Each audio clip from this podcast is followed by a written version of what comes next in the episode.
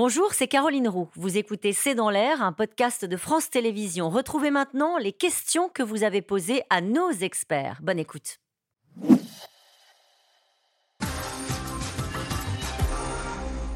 N'est-il pas très risqué de se déplacer en hélicoptère en pleine guerre avec les Russes, surtout pour des hommes politiques? C'est ce que vous disiez tout à l'heure, c'était une des surprises qu'on avait. Hein. exactement. Oui, mais si vous voulez aller sur le front, euh, il n'y a pas d'autres moyens. Bah, il y a pas, c'est pas qu'il n'y a pas d'autres moyens, mais en tout cas, c'est des, des, choses euh, classiques. C'est pas quelque chose qui sort complètement de, de, de, des habitudes. Encore une fois, c'est moi, c'est ce qui m'a surpris. C'est-à-dire, mais dans le bon sens du terme. Je me suis dit, euh, les hommes politiques euh, ukrainiens sont suffisamment soit courageux, soit confiants pour pouvoir prendre un hélicoptère en pleine guerre, alors qu'on sait que les, alors qu'on sait que l'espace. C'est ce qui signifie aussi qu'ils ont confiance dans l'ouverture de leur espace aérien et, le contrôle de leur espace aérien. Allez, on avance sur les questions. Est-il maintenant établi que ce sont les Russes qui ont gagné la bataille de Soledar et au prix de combien de morts le sait-on? L'armée ukrainienne dit toujours qu'elle contrôle encore certaines parcelles du territoire de Soledar. Dans l'ensemble, on peut dire que oui, euh, la Russie pour le moment contrôle Soledar. Ça n'a pas grande importance du point de vue stratégique, ça a une grande importance symbolique, politique pour la Russie qui doit avoir une victoire et qui n'en avait pas depuis l'été dernier. Comment les Russes peuvent-ils accepter d'être utilisés par leurs dirigeants comme de la chair à canon, Elsa Vidal? Et, Alors, ils l'acceptent parce que leur horizon socio-économique est extrêmement plombé. Ils l'acceptent surtout quand, par exemple, on leur offre la nationalité, quand on n'est pas russe et qu'on leur offre la nationalité en échange. Il l'accepte quand Ça fait encore rêver la, la, nationalité Oui, eh bien, en fait, oui, dans l'espace post-soviétique, en fait, on l'oublie souvent, mais la Russie est le deuxième pays de migration au monde après les États-Unis. On migre vers la Russie, on migre massivement depuis l'Asie centrale, on fait vivre sa famille en envoyant de l'argent depuis la Russie, donc c'est une manne inespérée, surtout après le Covid.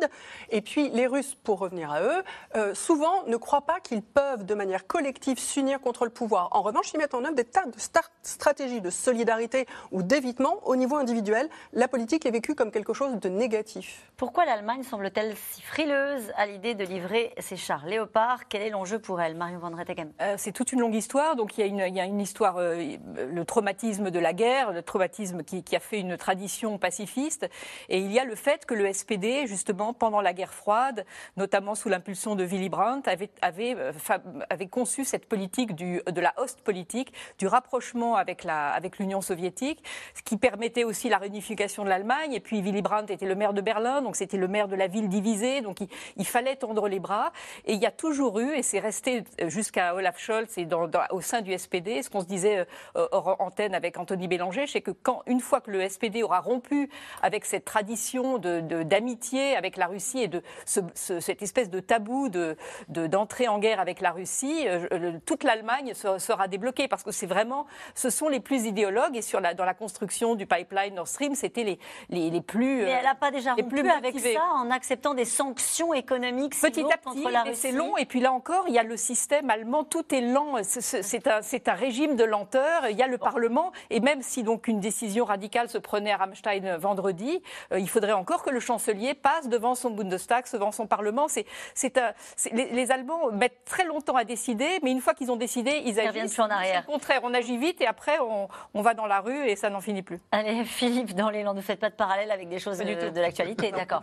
Euh, Philippe, dans les Landes, les Américains vont-ils livrer des chars lourds à Bram pour l'instant, euh, ils n'ont pas, ils ont, ils ont pas, ils ont pas indiqué directement qu'ils voulaient le faire, mais c'est tout à fait possible parce que là, je dis aussi, il y a cette dynamique qui fait que de toute façon, on augmente en fait, les Américains ont un ordre, on, le, font, le font en ordre. C'est-à-dire qu'ils veulent d'abord que les Européens décident d'envoyer des. Et pourquoi? Mais parce que depuis le début, c'est eux qui prennent les décisions lourdes et compliquées. C'est eux qui envoient des missiles patriotes, c'est eux qui envoient des. Ce sont les Britanniques qui ont pris la première, les premiers la décision. Justement, ah. justement, euh, les Britanniques ont pris cette décision en partie parce que eux-mêmes pouvaient le faire, en partie pour faire la nique aux Français, qui, parce qu'ils ont exactement le même nom de char et le même type de char que nous avons nous. Ils appellent chez eux des, euh, des Challengers et nous ça, ça s'appelle les Leclerc. On ne cessera jamais assez de dire que c'est Leclerc qui rouille en France ferait mieux d'aller euh, d'aller euh, être utilisé ce pourquoi ils ont été conçus, c'est-à-dire en Ukraine.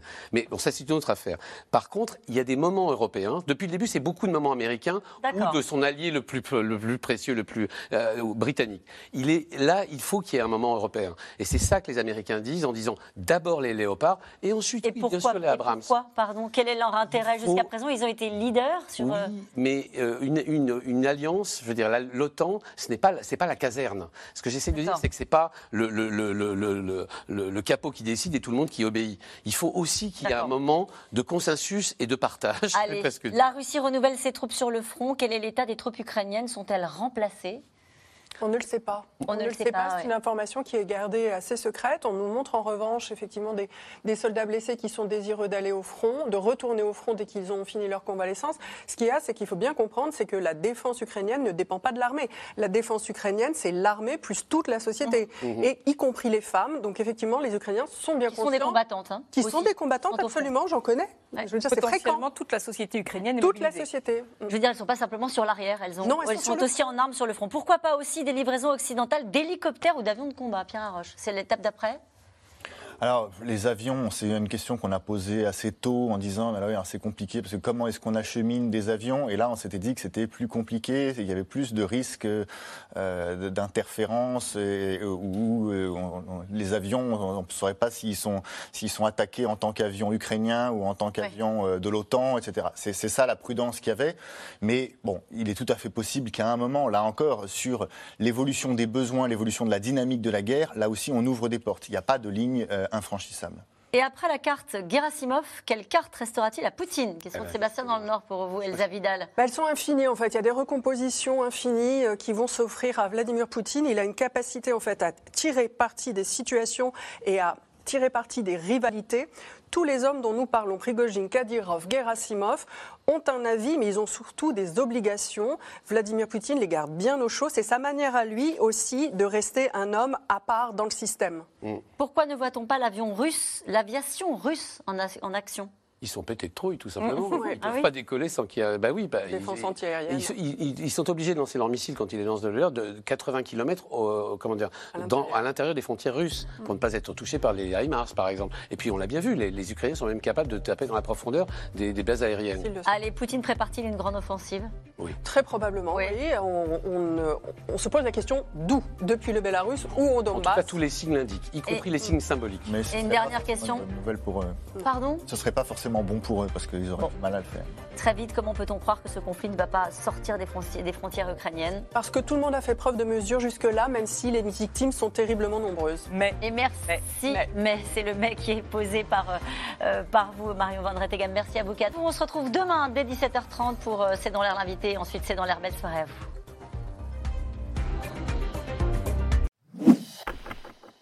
Merci d'avoir écouté C'est dans l'air. Comme vous le savez, vous pouvez désormais écouter l'intégrale, mais aussi l'invité ou vos questions à nos experts. Tous ces podcasts sont disponibles gratuitement sur toutes les plateformes de streaming audio. Et pour le replay vidéo, c'est sur France.tv, bien évidemment. À bientôt.